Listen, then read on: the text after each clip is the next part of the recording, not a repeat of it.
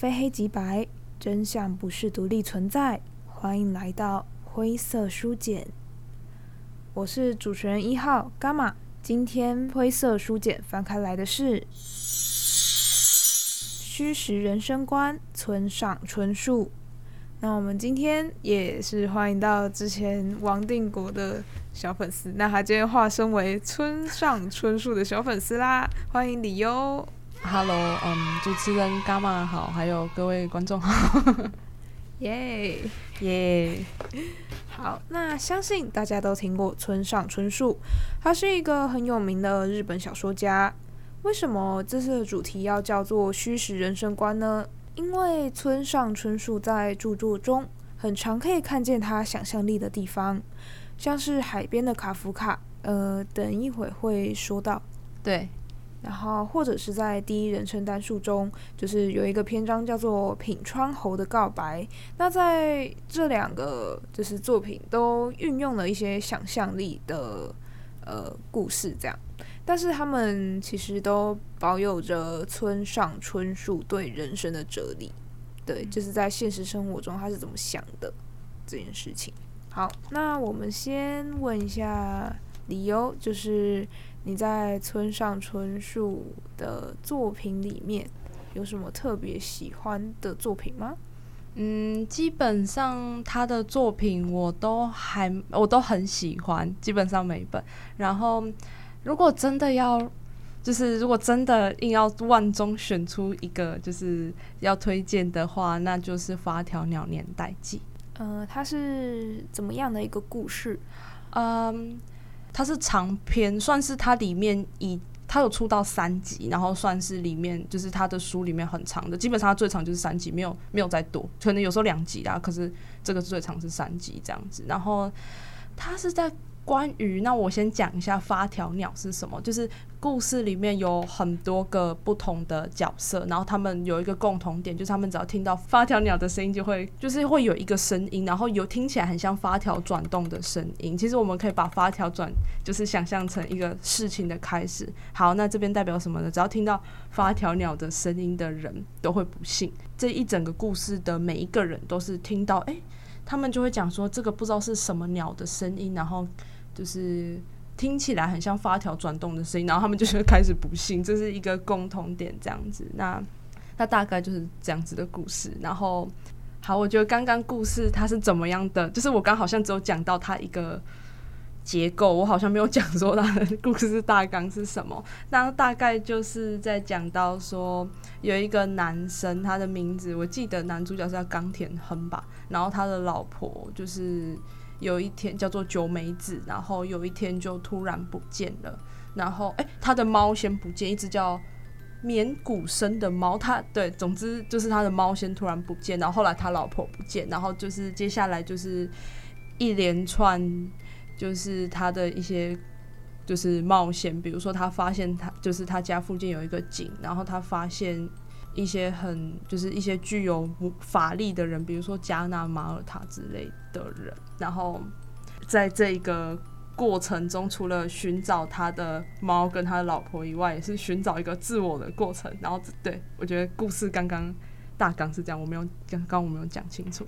加纳马尔塔，马尔他，然后还有加纳克里特，其实这这两个角色，他们有一点像是巫师。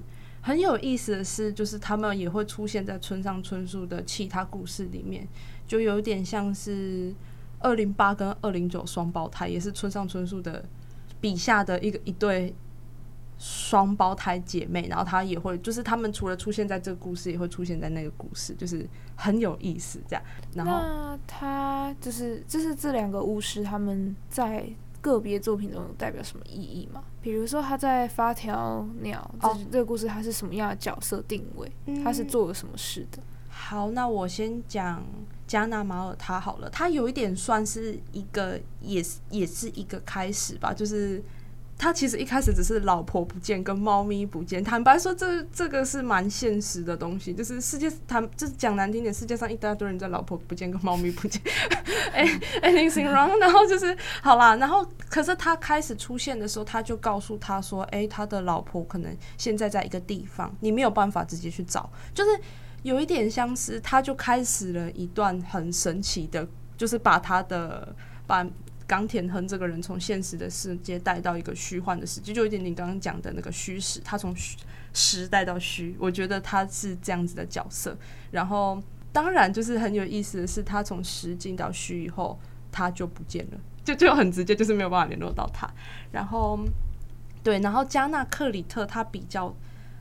特别一点点，就是刚刚我们讲到说加纳马尔他他们是姐妹啊，所以名字就是有一点就是特别，哎、好像不是特别，就是他们就是刚刚刚是让他有一个开始，那开始以后要怎么通过？那没错，就是加纳克里特他就是我们把它当成灵媒，那马尔他开始的实，然后克里特就带他要制造一个空间，然后让他从实到虚，大概就是这样子。对，然后具体是怎么样让制造一个通道，就是在梦里面跟他发生性关系，大概就是像这样子，嗯，哦、很特别，对不对？姐妹一起，呃，没没没，是只有克里特而已啦，只有克里特，嗯，嗯，为什么明明就是马耳他，就是那个加纳马尔他？呃，他有一点算是说帮姐姐在做事，因为他姐姐算是巫师，然后他之前是有发生的一些比较特别的状况，所以就请姐姐帮忙，然后。姐姐帮忙的方法就是，除了帮他心灵上面的安定以外，也叫他帮忙做一点事。但那终究只是在梦里啦，对，就是灵媒，对，嗯，很有意思的书这样子。那 有点冲击到你吗？好，那我还是我继续讲一下为什么我推荐的原因。好，那就是现在就是要进入休息时间吗？没有。对，嗯，现在就是请你分享一下，继续分享为什么你会喜欢这本书。好，那我觉得他就是除了他的故事是真的很有意思以外，就是我觉得他也算是好，这是他里面有提到一个部分，就是战争。他就是里面有提到说，有一个人物他在过去曾经经历过一场战争，然后因为他看到战争很血淋淋的画面，然后从此以后就是没有办法改变他，他的人生就是有一点算是说被。那样子的创伤给创伤给禁锢住，对，然后我觉得是说，嗯，该怎么说呢？就是为什么村上春树会特别写这一段？因为村上春树自己的父亲也曾经经历过南京大屠杀，他没有，他好像没有去南京大屠杀，就但是他有参与过战争，实际上好像也真的杀了人。然后，嗯，我觉得是说，我们可以从这一本书里面，就是。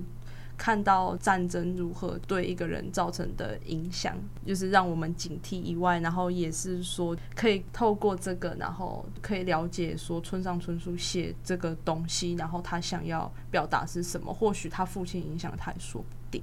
哦，对，然后关于父亲战争影响这个部分，我会在下一本书继续讨论。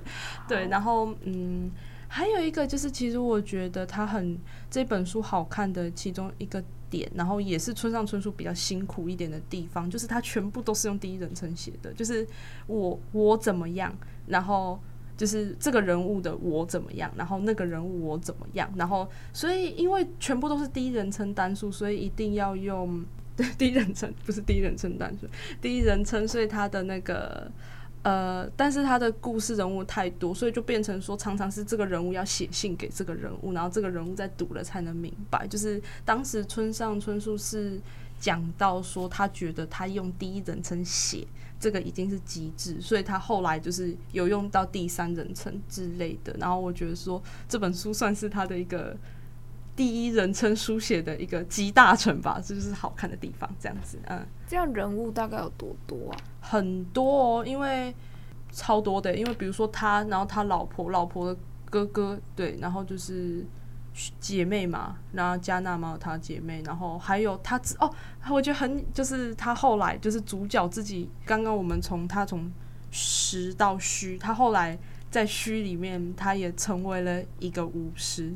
对，就很有意思就是，他成为一个，就是他的脸上突然有一个婴儿手掌大小的疤，他就是成为了一个巫师。就是当别人就是有一些就是嗯，人都会有压力嘛，人的人都有压力，他就用他的手，然后就是在他的太阳穴揉，很像，他就讲说把他揉的比较，据说这样子揉完以后，就是心里的压力不会那么大。对，他后来成为巫师啊，这是蛮特别的地方。他被帮助后，然后对对对，有一点像是他突然就是有了这样子的力量，我觉得很有意思吧？对，然后他成为巫师是一个在一个叫做纳兹梅格的一个女性，对，很多巫师，这个这个里面很多巫师的一个就是呃，算是帮助吗？或者是开启他这样子的天分？对对对，嗯，哦，有点奇幻的风格。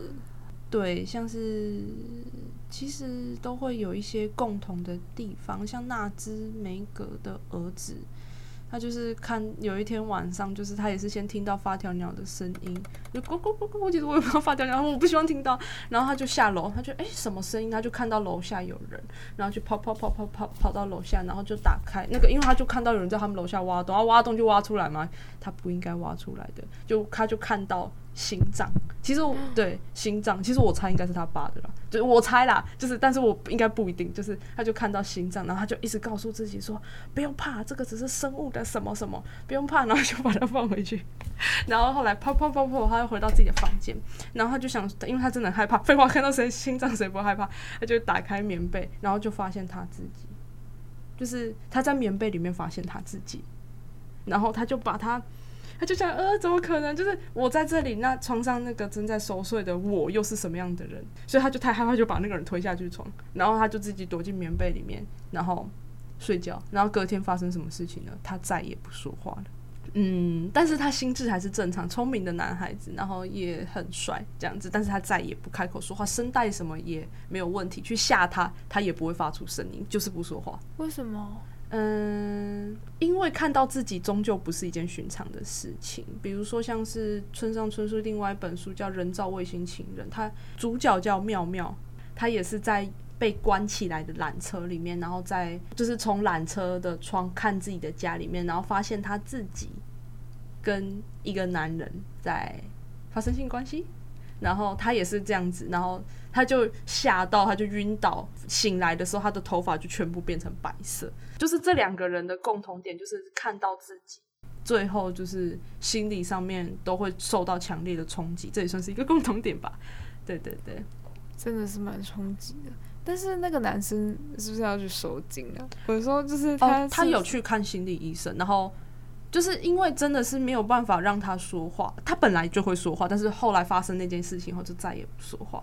然后，嗯，然后后来他妈妈就想说，啊，反正他也没什么，就是也没什么问题。然后那个男孩子又很聪明，就是他都自己看书，然后学习一些，就是学很多东西。然后他妈妈就想说，嗯，那就没问题，那就不要去，就是因为真的没有办法了，所以就就这样子吧。对啊，嗯，那他爸爸怎么了？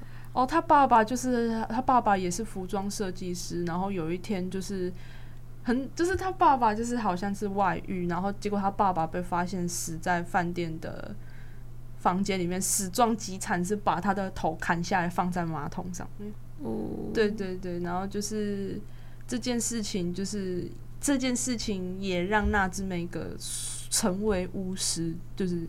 经历过一个什么，然后就变成什么？我觉得这是村上春树书里面会有一个很很大的特征啊，还不错啊。对，嗯，特、哦、所以男主角是冈田横，冈田横，你就叫冈田就好了。然后那个纳兹梅格是那个死掉的死掉的老婆，对对，就是他儿子不会讲话的那个。哦，对对对啊，那他老婆怎么没用他的魔力？因为他当时还没有魔力，他是老公死了以后才算是有这样子。不是我说那个他儿子，他儿子不会讲话，不是也是在他爸爸去世之后？嗯，我觉得是说可能烦恼的层级不一样，因为去找他的那些人终究是一些富太太，然后一些富太太他们可能烦恼就是哦，我老公怎么都没有回家，哦，我的小孩又怎么样啊？可是我觉得他儿子的状况比较特别，也比较严重一点，所以就是或许他自己没有能力去做这件事，嗯，特别吧。很特别，好，那让我们先休息一下。对，那今天想要让大家听的歌是花炭的《黑猫》。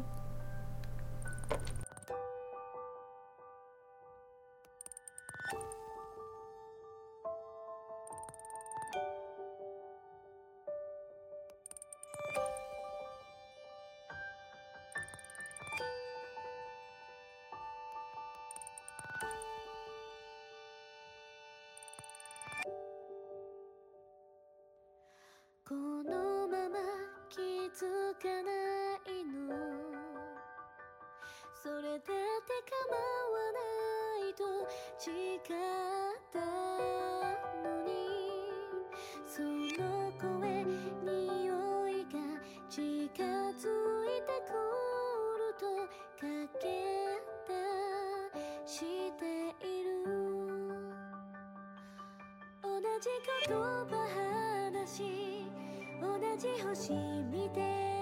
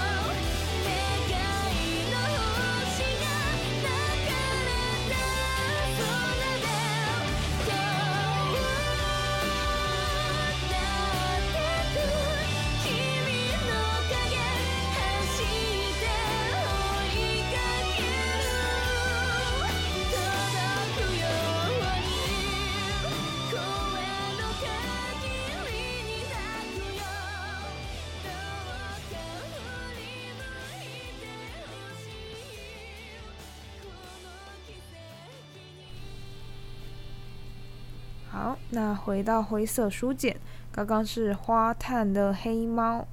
那这个曲子呢，非常的切合的贴合到我们刚刚的那个发条声音。哎，对，但是大家会幸福啦，因为女主就是唱歌真的人是好听的，大家会幸福。而且其实我们现在完全没有。先没有先对的情况下，我选到这首歌。哎、欸，真的、哦，我们完全没有对哦，真的很特别，对不对？超超。哎，顺便祝大家圣诞节快乐，祝大家都能够幸福。哎，不知道这个歌曲有没有让大家在圣诞的气氛比较暖和？虽然说。我们这个播出是下礼拜了，好啦，就是你们可以回想一下圣诞节回忆，不然就先过下一年的圣诞，欸、挺好找。那其实刚刚有说到这个战争，嗯、然后对，跟这种奇幻的东西，就会让我想到我们在前两次有提到这个宫崎骏的作品，对，因为他也是很常用这个奇、嗯、有点奇幻的故事，然后。因为宫崎骏本身他是一个反战的和平主义者，可以这么说吗？对，嗯，所以他就是很多作品都会有这个反战的思想在里面。嗯，魔法公，哎，是魔法公那个王宠的那个，好，对，反正魔法公主有这样，然后霍尔的移动城堡啊，风之谷啦，王宠的那个，对对对，那很好看呢。好，继续，那就是想要请你再推荐一本书。好，哎、我想刚刚那个发条鸟部分，我想补充一下。然后我觉得很有意思的事情就是说，哎、他的最发条鸟年代记的最后一本叫《刺鸟人篇》，就是不是有一个是叫音乐剧还是歌剧，我不知道分。就是那个莫扎特，就是那个魔笛。然后就是，是就吼吼吼吼，对，就一其中一个魔笛，其中一个就是夜后，那就吼吼吼 的那个，对。然后它里面就是有一个人物叫 Papagino，就是刺鸟人。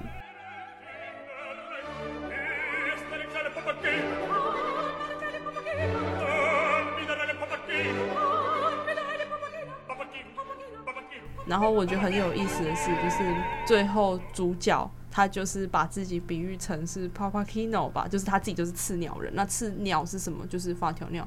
然后我觉得这个还很有这个连接，我还蛮喜欢的。这样，刺鸟人是什么？其实我也没有看过莫扎特的那个音乐剧啊。我我很坦白的跟你讲，总之就是刺鸟人就是会去把那个鸟杀死。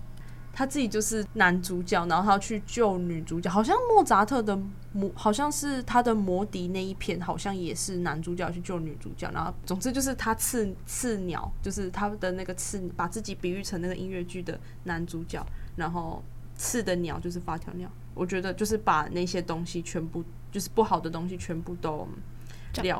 对对对对对对。哇哦，有点就是又跟这个有关系。嗯、对他其实。因为村上春树他喜欢，嗯，歌，就是他喜欢那一种，比如说唱片啊那种东西的，所以他的，呃，对，我会讲那种东西，是因为我我坦白说，我对歌剧或者是古典音乐或者是唱片的那种音乐我不是很了解啦，对，但是总之，但是他很多书其实都是用唱片或者是一首音乐来取名叫主题，比如说大家最常见的挪威森林，哎，不是伍佰的那个，对，然后或者是。没有色彩的多奇作和他的《巡礼之年》，《巡礼之年》也是一个音乐作品，然后。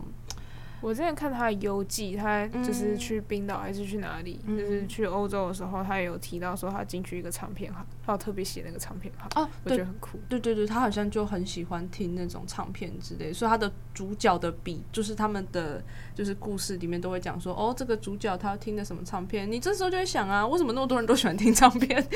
没有啦，那也是很风雅的地方，这样子。好啦，然后就是呃，还有。国境之南，太阳之西，也是唱片的名字，这样子就是很特别。对，嗯，然后再推荐一本书吗？好啊。啊，他我很喜欢他写的一本书叫《弃猫》，他在写他自己的事情，然后应该说他从猫咪写到他自己的父亲，就有写到说他父亲其实有去参与战争，然后战争对他父亲的影响是什么？那。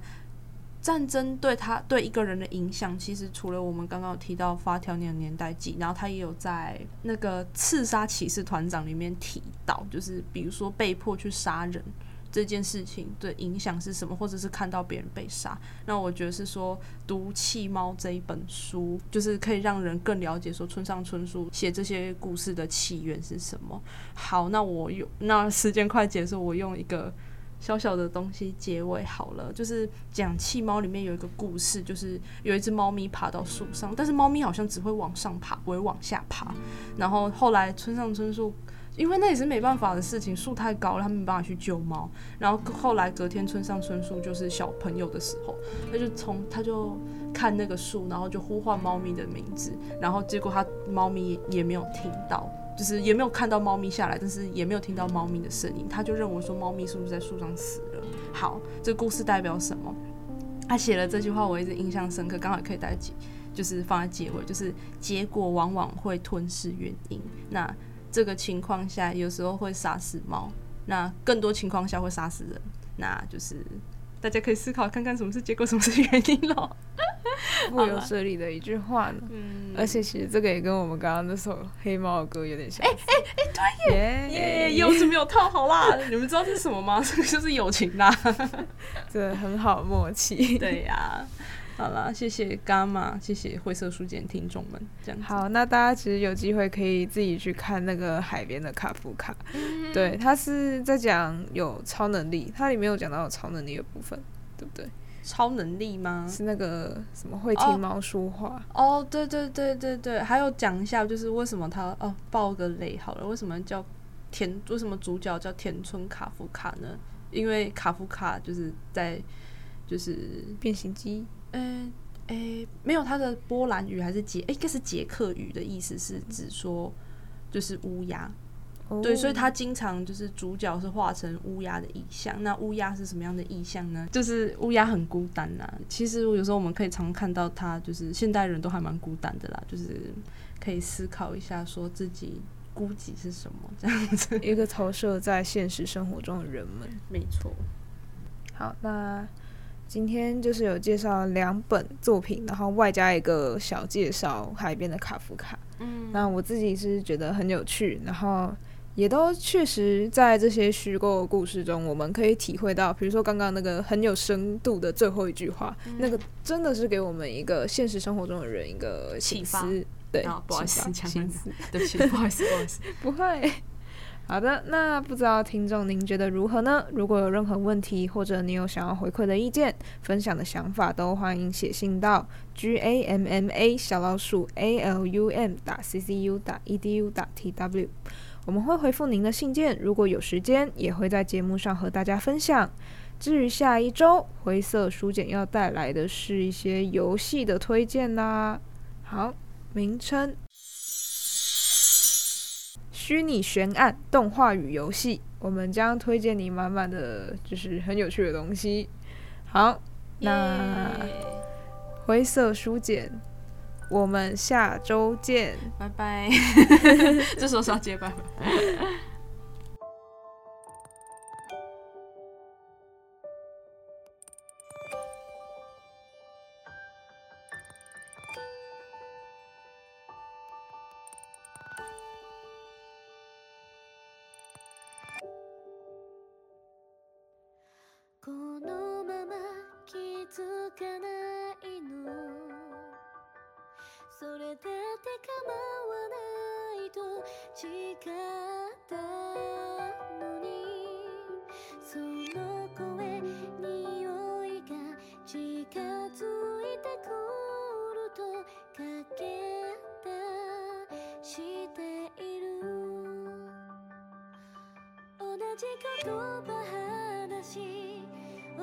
星見ていて